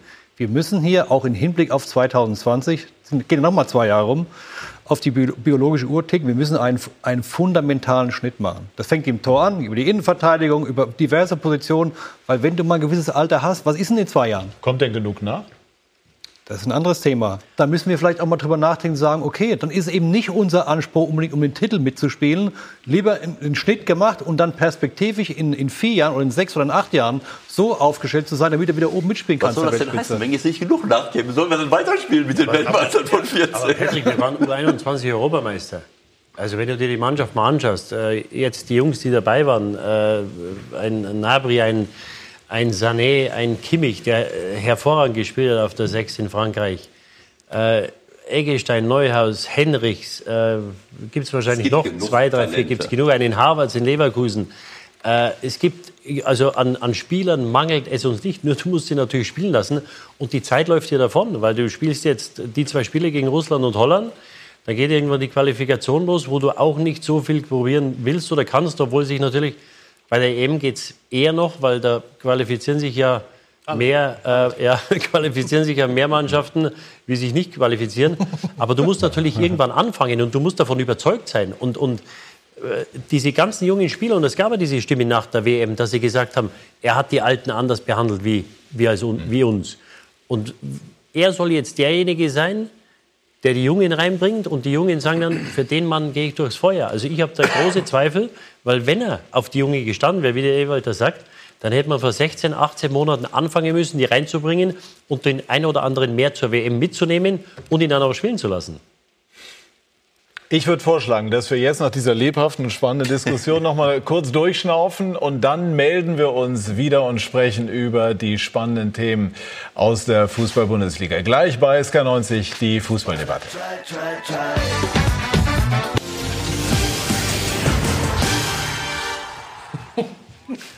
Wir sind zurück bei SK90, die Fußballdebatte. Und äh, wir haben hier eben auch eifrig weiter debattiert. Genauso soll es sein. Jetzt sprechen wir über Borussia Dortmund, gleich noch über Schalke. Ist die Borussia Alfred schon titelreif? Ja, ja. Warum? Also, ja, weil, weil einfach äh, Borussia Dortmund äh, ähm, äh, genau die richtigen Spieler geholt hat, die jetzt funktionieren. Und weil ich glaube, ich glaube auch, dass Dortmund eine Führung hat, die sich ja neu aufgestellt hat und die ich für sehr, sehr äh, effektiv halte. Welche Rolle spielt Matthias Sammer aus Ihrer Sicht? Ich bin nicht dabei. Also ich weiß, dass sie sich einmal in der Woche treffen. Man hat eine, man hat eine WhatsApp-Gruppe. Man ist also ständig im Austausch. Aber man, trifft sich auch physisch. Man trifft sich physisch mindestens Das ist, einmal. das ist ja durchaus eine Nachricht in der heutigen mindestens Zeit. einmal in der Woche und das soll auch, Laut. und das soll auch ziemlich lange dauern. Äh, äh, und na gut, ich weiß nicht, ich bin nicht dabei, aber wer Matthias Sammer kennt, der weiß, der setzt sich da nicht hin als fünftes Rad am Wagen. Wenn Matthias Sammer am Tisch sitzt, wird er seine Meinung sagen. Dann hat man ja Sebastian Kehl geholt, der die in der Kabine und bei den Spielern eben, also nicht in der Kabine, aber bei den Spielern eben die Arbeit verrichtet. Zorg ist derjenige, der, ähm, der das letzte Wort dann hat. Zusammenfassend möchte ich aber sagen, dass ich da wirklich Hans-Joachim Watzke äh, bewundere. Denn er hat dieses zusammengestellt. Er hat ja von seiner eigenen, ich sage mal von seiner eigenen Macht da etwas abgegeben, hat das jetzt auf mehrere Schultern verteilt. Und das finde ich ganz bemerkenswert. Um auf den Ausgangspunkt zurückzukommen, bei Bayern sieht man das gerade nicht so. Heißt? Nein, das heißt, dass bei, bei Borussia Dortmund eben äh, auch die, ein starker Matthias Sammer geholt wurde, obwohl der sicherlich auch nicht immer jetzt alles nachredet, was, was, was Aki Watz gesagt oder was Zorg sagt. Und Da heißt bezogen auf Bayern? Da wird es zur Sache gehen. Und Bayern haben wir gerade gesprochen, dass da ein Sportdirektor geholt wurde, der eben doch eher defensiver da, äh, was das anbelangt, arbeitet. Also wir sollen jetzt keine Kaffeesatzleserei betreiben. Äh, Ich weiß auch nicht, was für eine Rolle Matthias äh, da jetzt spielt, aber für mich ist das Entscheidende, was holen Sie für Spieler? Das hat mich überzeugt, wenn ich das sehe. Was holen Sie für einen Trainer? Das überzeugt mich auch, weil ich den Lucien in- und auswendig kenne und das ein absoluter Topmann ist. Äh, Und was passiert direkt um die Mannschaft herum und nicht virtuell äh, äh, aus der, äh, ähm, äh, äh, wenn man sich einmal die Woche trifft. Die, das Entscheidende Ja, aber ist die Art. entscheiden da doch. Das ist doch da entschieden Ja, das- worden. Mag ja sein, aber das Entscheidende ist, was jetzt mit der Mannschaft passiert, was auf dem Trainingsplatz passiert, welche Spieler da sind. Und das, äh, das ist ein riesengroßer Unterschied. Für mich zum Beispiel, Sie haben immer ein ordentliches Mittelfeld gehabt. Aber jetzt haben Sie ein Mittelfeld, mit dem man Meister werden kann. Mit Delaney, äh, der im letzten Jahr für mich der beste defensive Mittelfeldspieler der Bundesliga war, und Witzel, haben Sie jetzt Persönlichkeiten, die den Unterschied machen. Und dann äh, kann man auch mal, Sie haben in den letzten Jahren auch immer Tore vorne gemacht. Aber Sie haben hinten immer welche reingekriegt. Jetzt haben sie Innenverteidiger, die schnell sind, äh, tolle Leute geholt, äh, Außenverteidiger dazu geholt. Äh, sie haben ein, ein Mittelfeld, was, äh, wo, wo sich jeder die Finger Was einfach viel kompakter im Zentrum ist in der Defensive, ist klar. Und der Torhüter. Die sind ja nicht Himmel gefallen. Nein, Die ist ja werden- richtig, Das ist ja werden die richtig. vier doch so beschlossen haben. Deswegen Ja, habe ich ja gesagt, sie haben eine gute Führung jetzt Aber, gerade. aber Eberl, glaubst du nicht, dass das Auftreten der Mannschaft im Moment, im Moment auch der, der Stärke der Führung geschuldet ist? Weil ich glaube schon, dass Ja, das klar. oft ein, ein, äh, ein Auftreten der Mannschaft ein Spiegelbild dessen ist,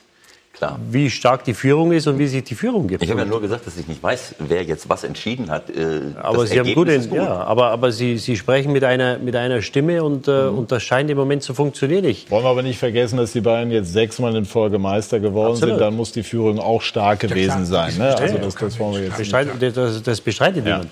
Ähm, äh, ich glaube, dass, dass sie die Transfers hervorragend geführt haben. Das Mittelfeld, äh, ich habe vorhin angesprochen, die, die, äh, wie die Gladbacher dort besetzt sind. Ich glaube, dass die Dortmunder ebenso gut besetzt sind. Ich habe Witzel als nicht Weltklasse beschrieben, aber ich glaube, er hat einen unheimlichen Wert und werde mich da, wenn er so weiterspielt, auch bald revidieren. Als lernfähig erweisen. Absolut. Und, äh, und, äh, aber er hat für die Mannschaft von der, von der, von der Führung, er ist ein Leader, wie er vorangeht, das hat der Mannschaft gefehlt. Da hat er großen Wert. Das haben sie seit Kehl, hatten sie das eigentlich nicht mehr. Ähm, und dann haben sie einfach im Moment einen Riesenlauf. Äh, egal, wen der, der Trainer einwechselt, die schießen Tore. Mit Sancho haben sie einen absoluten Glücksgriff getan und du hast einen Alcacer, der, glaube ich, äh, achtmal aufs Tor geschossen hat oder acht Tore gemacht hat. Also das wird nicht immer so weitergehen.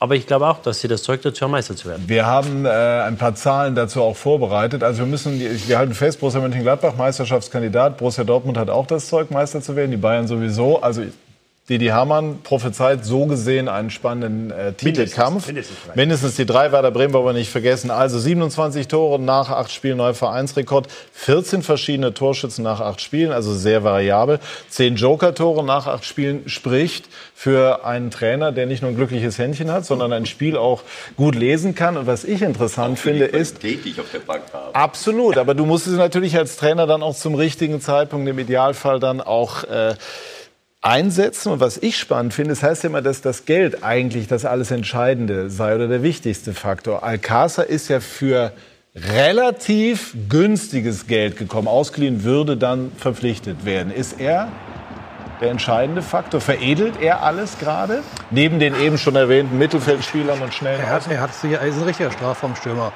Aber wenn man, wenn man das ganze Bild sich mal anschaut, äh, wurden, glaube ich, nach der vergangenen Saison, ähm, ist man einfach mal in sich gegangen, angefangen bei der Geschäftsleitung und hat sich mal überlegt, wie können wir uns neu strukturieren. Man hat Matthias Sommer geholt, weil ich glaube auch einer, der nicht jeden Tag im Tagesgeschäft da, dabei ist, sieht das mal aus einer ganz anderen Perspektive. Und er hat sowieso seine Meinung. Also sein Input, er hat viel Fußballkompetenz, ist nicht jeden Tag da äh, auf dem Trainingsplatz, kann da etwas entspannter rangehen, aber er wird da klare Akzente setzen. Und dann hat man in den Sebastian Kehl einen ehemaligen Spieler, der nicht so alt ist, der, glaube ich, was ich so sehe als Außenstehender, auch dafür gesorgt hat, dass so, eine, so ein Mannschaftsgefüge entstanden ist, wo man sieht, die Spieler freuen sich auf der Bank, wenn ein Tor fällt. Äh, Diese ganzen Egos, die sie in den letzten Jahren hatten, die gibt es auch nicht mehr. Also hat man schon auch bei der Auswahl der Spieler mehr auf die Mentalität auch geschaut und nicht nur auf die Qualität. Und diese ganzen Bausteinchen passen eben zusammen. Und dann hat man natürlich mit Lucien Favre einen, einen, sagen wir, mal, einen taktischen Meister geholt, der kennt die Liga. Das ist jetzt kein Träumer. Äh, der hat eine klare Fußballspielidee. Und ähm, der lässt sich jetzt auch nicht so schnell aus der Reserve locken, auch wenn man jetzt mal nach acht Spielen da oben steht. Äh, Und das passt eben zur Zeit. Das wird, es wird sich zeigen, wenn man Gegenwind kommt, du kommst mal in eine schlechte Phase rein, verlierst mal vielleicht ein paar Spiele, was das Ganze wert ist. Aber die Borussia macht, also Borussia Dortmund macht mir zurzeit einen sehr, sehr stabilen Eindruck. Also können die Bayern wirklich fordern, auch über längere Zeit, Sehe ohne dass wir es jetzt immer auf Meisterschaftskandidat... Sehe ich zurzeit als ersten Titelkandidat neben Bayern München. Absolut. Also Borussia Mönchengladbach würde ich da jetzt nicht nehmen.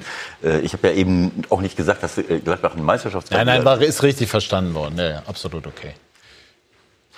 Ich, also ich sehe das genauso. Dortmund hat eine, eine riesengroße Chance, äh, weil sie eben äh, diese Stabilität jetzt haben und auch unglaubliche äh, Breite und unglaubliche Qualität auf der Bank. Also äh, das ist natürlich, klar muss man zum richtigen Zeitpunkt, aber wenn ich draußen einen Philipp sitzen habe und ich habe einen Pulisic draußen sitzen äh, und ich habe einen Weigel draußen sitzen und äh, äh, wen auch immer, Götze, äh, das ist natürlich, äh, da kann ich so viel nicht verkehrt um mal machen. den Schwenk zu machen zu, zum FC Bayern. Didi, wenn ich an den FC Liverpool denke, Salah, Mané, Firmino, die haben alle so um die 50 Millionen gekostet. Mehr nicht. Also es, es gibt, es, es, gibt Fußball. schon noch, es gibt schon noch, wenn man eben wach ist und seine Hausaufgaben macht, gibt es schon noch auch im internationalen Fußball Investitionsmöglichkeiten, wo du eben nicht die 100 Millionen Grenze sprengen musst, um den Unterschied auszumachen. Und zum Teil das vor der ist so ein gespielt. Beispiel. Ja, Firmino noch vor der Haustür gespielt. Und Mane in Salzburg. Salzburg auch noch, genau. Borussia Dortmund spielt auch fast vor der Haustür, spielt zu Hause gegen Atletico Madrid. Und auch das zeigen wir Ihnen bei Sky exklusiv am kommenden Mittwoch, 19.30 Uhr. Borussia Dortmund gegen Atletico Madrid. Atletico auch eine super spannende Mannschaft mit Trainer Diego Simeone schon seit Jahren sehr widerspenstig, sehr zäh, aber natürlich auch mit gewaltiger Qualität, Alfred. Und jetzt und Schalke? Fragezeichen. Ja, Schalke Nein, ist, also jetzt äh, äh, klasse letzte Saison, ganz klar. Aber droht möglicherweise, ich will jetzt nicht sagen Abstiegskampf, aber ein längeres Verbleiben in den, in den Abstiegsregionen in dieser Saison. äh, zumindest glaube ich, dass der Zug nach oben äh, abgefahren ist, den Sie ja immer noch sich irgendwie vorstellen.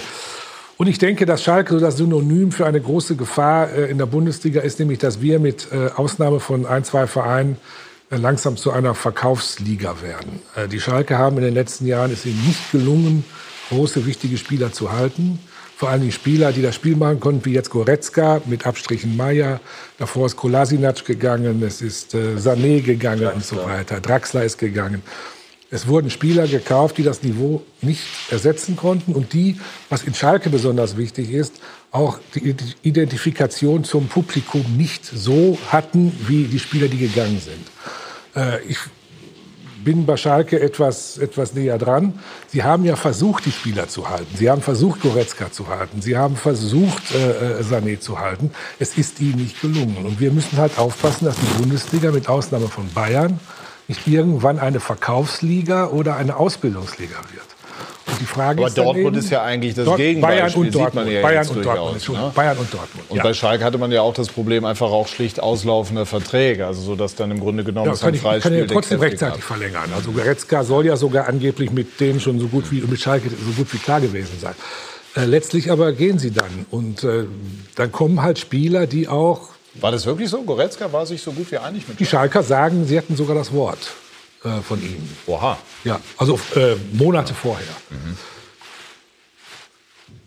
Heißt es. Ähm, auf jeden Fall, die, die, dieser, dieser Trend, eine Verkaufsliga zu werden, äh, glaube ich, geht immer weiter und ist, ist, ist höchst gefährlich. Ist natürlich ist der sozusagen der, der übergeordnete oder das übergeordnete Thema, aber jetzt einfach im Tagesgeschäft ist natürlich die Frage, warum ähm, verbindet Schalke im Moment die defensive Spielweise der vergangenen Saison nicht mit den Ergebnissen, die es in der vergangenen Serie gab?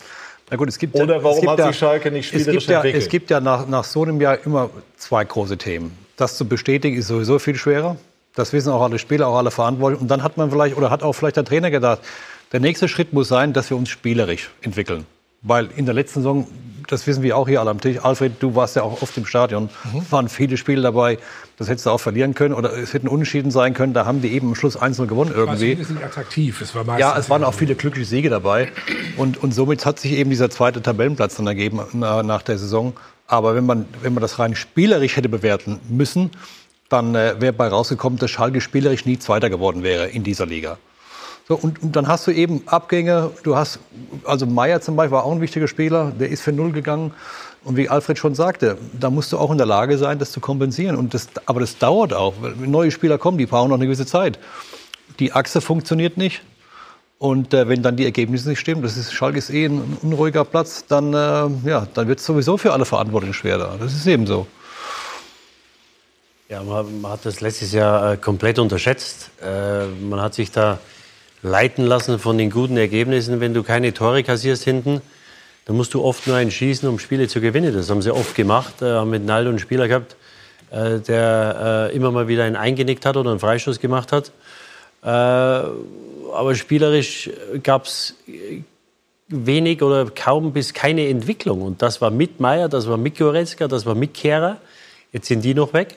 Ähm, und ich glaube, dass man da etwas äh, ja, die Augen davor verschlossen hat, was wirklich auf dem Platz passiert ist. Und äh, also ich habe da große Bedenken, was auf, was auf Schalke passiert. Man hat drei, vier Spieler geholt, aber es sind auch keine Kombinationsspieler. Wenn ich mir den Player in, in Gladbach anschaue, da hast du ein ganz anderes Spiel, wenn du einen spielenden Mittelstürmer da vorne hast ähm, ohne äh, einem Burgstaller oder De Santo äh, zu nahe treten zu wollen, das ist einfach nicht äh, nationale Klasse oder Champions League Klasse. Burgstaller hat das letztes Jahr super gemacht. Er kam aus der zweiten Liga, hat viele Tore gemacht. Mhm. Aber er ist limitiert. Und äh, dann haben wir diese äh, Position nicht adressiert und dann hast du den einen oder anderen Einzelspieler, aber das sind keine, da ist kein Kombinationsfußball und kein Zusammenspiel. Und äh, mich also mich wundert es, dass sie so weit unten stehen. Jetzt hast du dann noch die europäische Belastung dabei. Ähm, sie haben jetzt auf den, auf den siebten Frankfurt sind es jetzt schon sieben Punkte. Also ich glaube, dass die, ähm, die Schalker werden sich da äh, noch einige Wochen da unten wiederfinden. Und ich glaube auch nicht, dass sie, also ich, ich könnte mir gut vorstellen, dass sie die Saison auch nicht in der oberen Tabellenhälfte abschließen, weil so wie sie im Moment Fußball spielen, ähm, ist es schwer, konstant und über einen Zeitraum, längeren Zeitraum Spiele zu gewinnen. Wir haben dazu auch äh, Zahlen vorbereitet und die sind äh, nicht ganz überraschend wirklich negativ und schlecht. Schalke entwickelt vor allem, das zeigen die Zahlen eben auch, äh, zu wenig oder so gut wie überhaupt gar keine Torgefahr. Ähm, so schlecht. Genau, die schwächste Offensive seit 51 Jahren. 1966, 67. Ich weiß nicht, ob Thomas Berthold sich noch daran erinnert. Also nur fünf Tore in acht Spielen. Damals waren es nur drei. Und ähm, Alfred vielleicht. Ja, Alfred vielleicht. Der Alfred erinnert sich nur an die glorreichen Schalker Zeiten. Ne? Und äh, jetzt ist es natürlich so, Ewald, ähm, Tedesco ist vergangene Saison zu Recht gelobt worden für die guten Resultate. Ähm, und genießt auch, glaube ich, zu Recht einen Bonus. Wie kann er, aber jetzt kommen natürlich dann doch irgendwann auch mal, sagen wir mal, die, die Fragen nach den ausbleibenden Resultaten. Zuletzt kleiner Aufschwung, jetzt die Niederlage gestern. Was kann er jetzt tun, um die Kurve zu bekommen?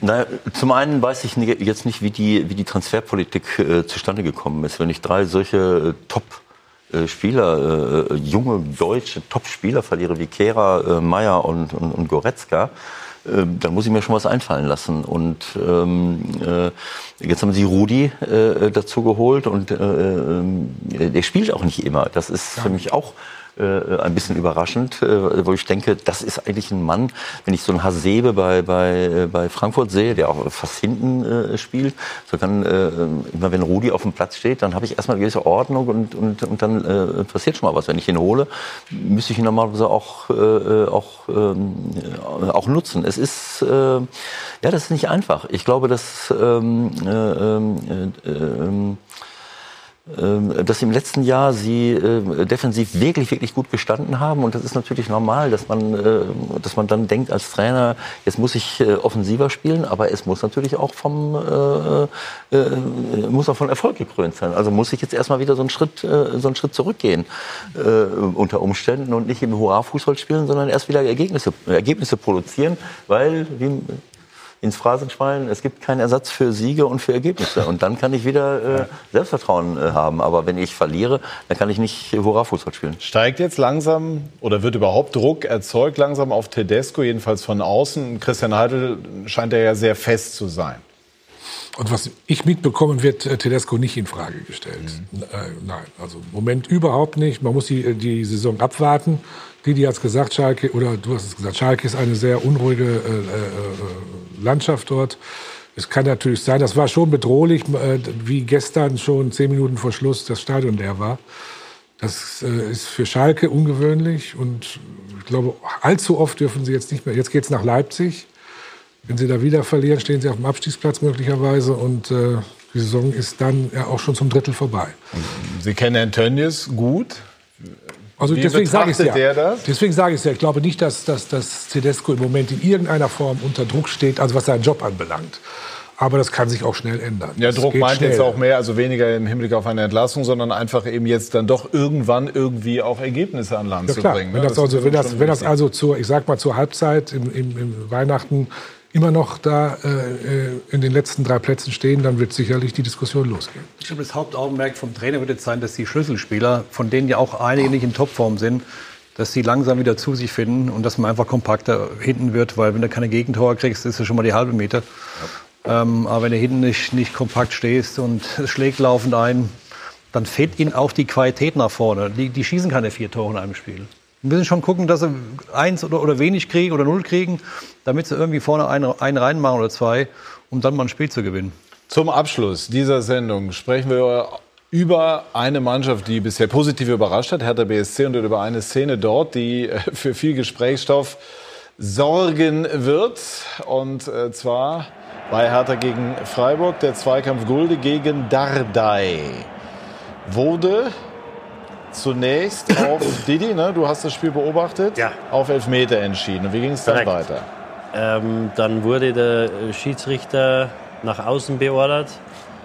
Hat- wird immer überprüft. Wird immer überprüft und hat dann auf Stürmerfoul entschieden. Äh, als ich die Szene das erste Mal sah, habe ich gesagt, immer, war es eine krasse Fehlentscheidung, ja oder nein? Also muss sie über den Videoassistenten nee, korrigiert ich, werden? Ja, wenn man sich, also ich dachte erst, normale Geschwindigkeit, habe ich gedacht, der hat den runtergerissen, da der Stürmerfall, äh, so wie es zum letztendlich entschieden wurde. Aber ich sehe es genau andersrum, nachdem ich die Zeitlupe gesehen habe.